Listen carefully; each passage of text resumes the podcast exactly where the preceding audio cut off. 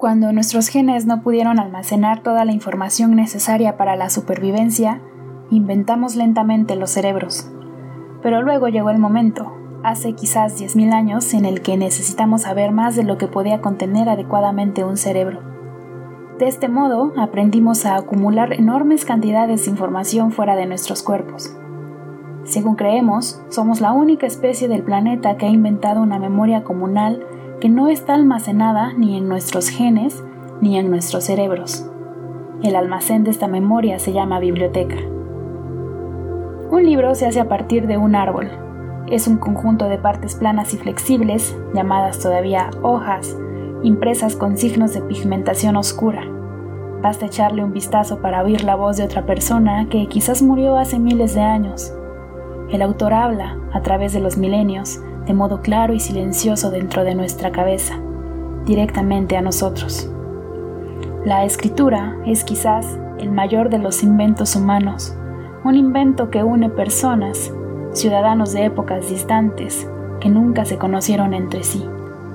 Los libros rompen las ataduras del tiempo y demuestran que el hombre puede hacer cosas mágicas. Algunos de los primeros autores escribieron sobre barro, la escritura cuneiforme, el antepasado remoto del alfabeto occidental, se inventó en el Oriente Próximo hace unos 5.000 años. Su objetivo era registrar datos, la compra de grano, la venta de terrenos, los triunfos del rey, los estatutos de los sacerdotes, las posiciones de las estrellas, las plegarias a los dioses. Durante miles de años la escritura se grabó con cincel sobre barro y piedra, se rascó sobre cera, corteza o cuero se pintó sobre bambú o papiro o seda, pero siempre una copia a la vez, y a excepción de las inscripciones en monumentos, siempre para un público muy reducido. Luego, en China, entre los siglos II y VI, se inventó el papel, la tinta y la impresión con bloques tallados de madera, lo que permitía hacer muchas copias de una obra y distribuirla. Para que la idea arraigara en una Europa remota y atrasada, se necesitaron mil años. Luego, de repente, se imprimieron libros por todo el mundo. Poco antes de la invención del tipo móvil, hacia 1450, no había más de unas cuantas docenas de miles de libros en toda Europa, todos escritos a mano, tantos como en China en el año 100 a.C. y una décima parte de los existentes en la gran biblioteca de Alejandría.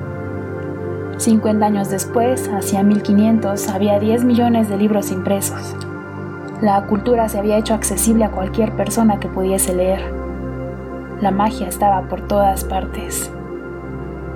Más recientemente, los libros se han impreso en ediciones masivas y económicas, sobre todo los libros en rústica. Por el precio de una cena modesta uno puede meditar sobre la decadencia y la caída del imperio romano, sobre el origen de las especies, la interpretación de los sueños, la naturaleza de las cosas. Los libros son como semillas. Pueden estar siglos aletargados y luego florecer en el suelo menos prometedor.